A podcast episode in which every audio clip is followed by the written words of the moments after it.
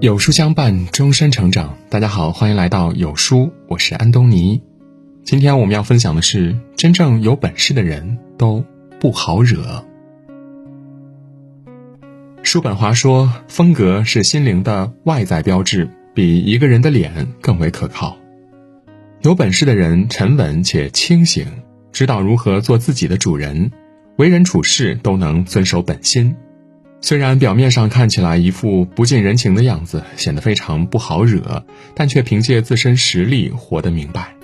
一般说来，他们身上都少不了以下的几个特征：不惹事，不怕事。《礼记·中庸》说：“君子慎独，不欺暗室，卑以自牧，含章可贞。”不惹事的人，不负良知，不欺内心，始终心存善念，不会伤害他人。不怕事的人勇于担当，坚守底线。遇到危急关头，守底线，敢决断。明朝官员海瑞为官清廉，一心为民，从不无端生事。他有一个著名的捉公子事件。嘉靖四十一年，海瑞被任命为淳安知县，在任期间政绩清明，深得民心。有一天，浙直总督胡宗宪的儿子路过淳安县，不仅吃拿卡要，还向义吏发怒，倒挂起来耍弄。因为他是总督的儿子，大家敢怒不敢言。这种时候，一般官员为了仕途巴结还来不及，但是海瑞刚正不阿，绝不允许骄奢之人胡作非为。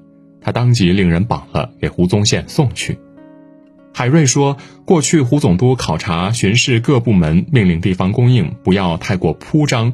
现在这个人行装丰盛，一定不是胡公的儿子。”胡宗宪因自己儿子有错在先，只得作罢。海瑞为官一生，一直保持不怕事的秉性，被百姓誉为“海青天”。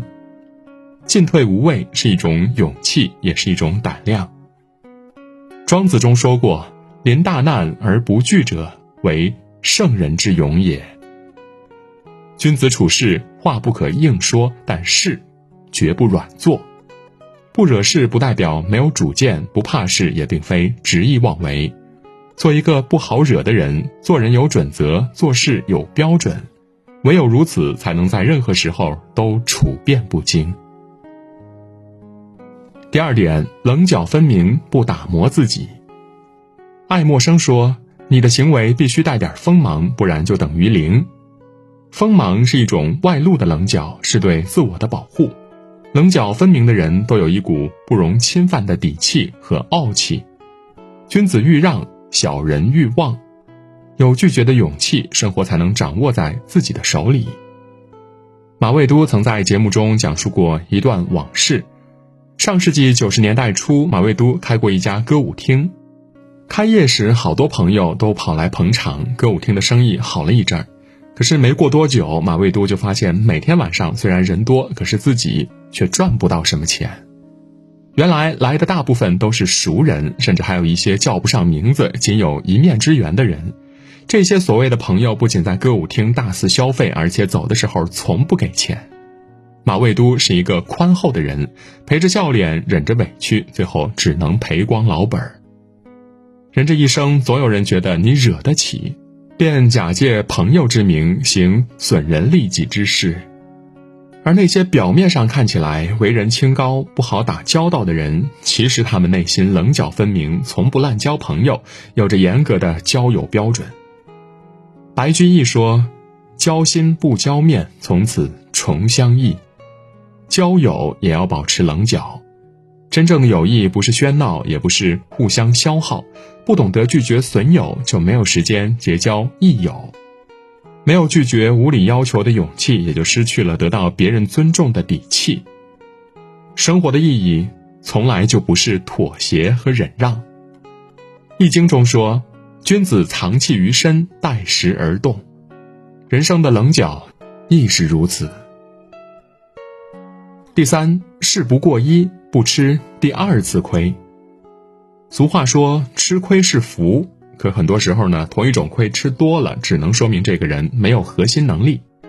做人可以吃一次亏，但更要懂得如何吃亏。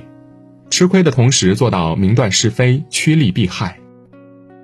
知名企业创始人刘润讲过这样的一个故事：一个商业机构要举办活动，邀请他去参加演讲，他将正常的费用报价发给对方，没想到负责人含蓄地表示这是一次公益活动，想请他免费演讲。然而事实的真相是，这场活动不仅有门票收入，还有不少的赞助商。只不过在这位负责人心中呢，这场活动赚不了多少钱而已。面对对方的据理力争，刘润依然婉拒了，因为一旦这次他免费出席，时间一长，他的个人能力也会被外界轻视和怀疑，失去个人价值是一种灾难。刘润后来反思，之所以会被人要求免费演讲，是个人定位不明确所造成的。吃了这次亏，刘润决心更加专注于自身专业能力的提升。明确了这个目标呢，通过不断努力，刘润后来成为了中国最贵的企业咨询师之一。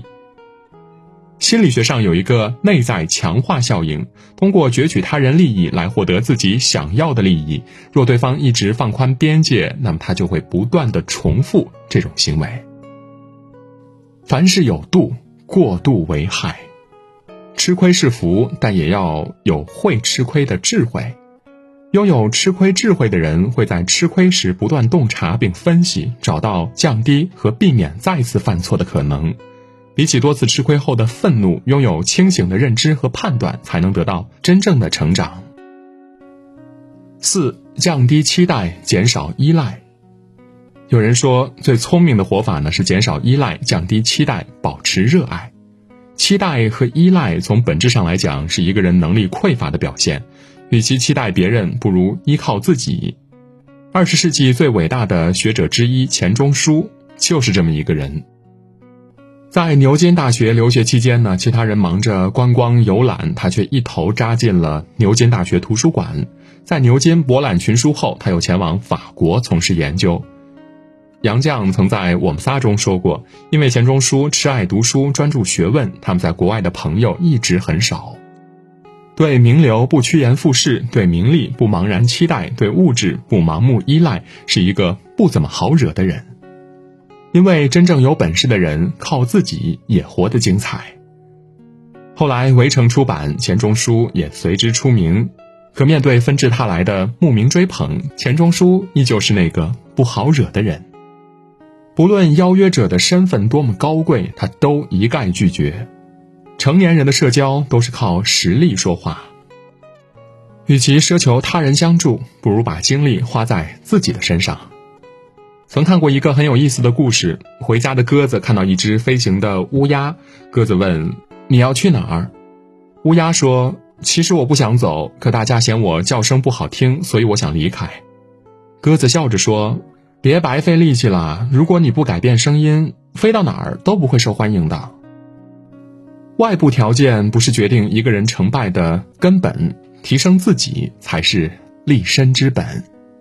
减少对外在的依赖，把时间留给自己，才能收获真正的丰盛。马克吐温说：“所谓压力，其实是自身能力不足；所谓困难，其实是自己本事不够。”丰富自己远比取悦他人有意义。一个人最高级的活法，就是做一个有能力的人，向内修心，向外学习，用自律规范行为，用坚持收获成长。往后余生，愿我们都能活成自己的摆渡人，不想要的不会来找，想要的靠自己都能得到。做一个忠于自己的、不好惹的人。那些真正有本事的人是怎么面对困境的呢？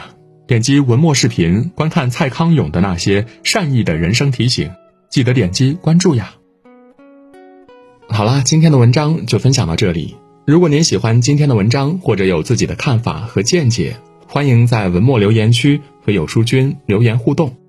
想要每天及时收听有书的暖心好文章，欢迎您在文末点亮再看。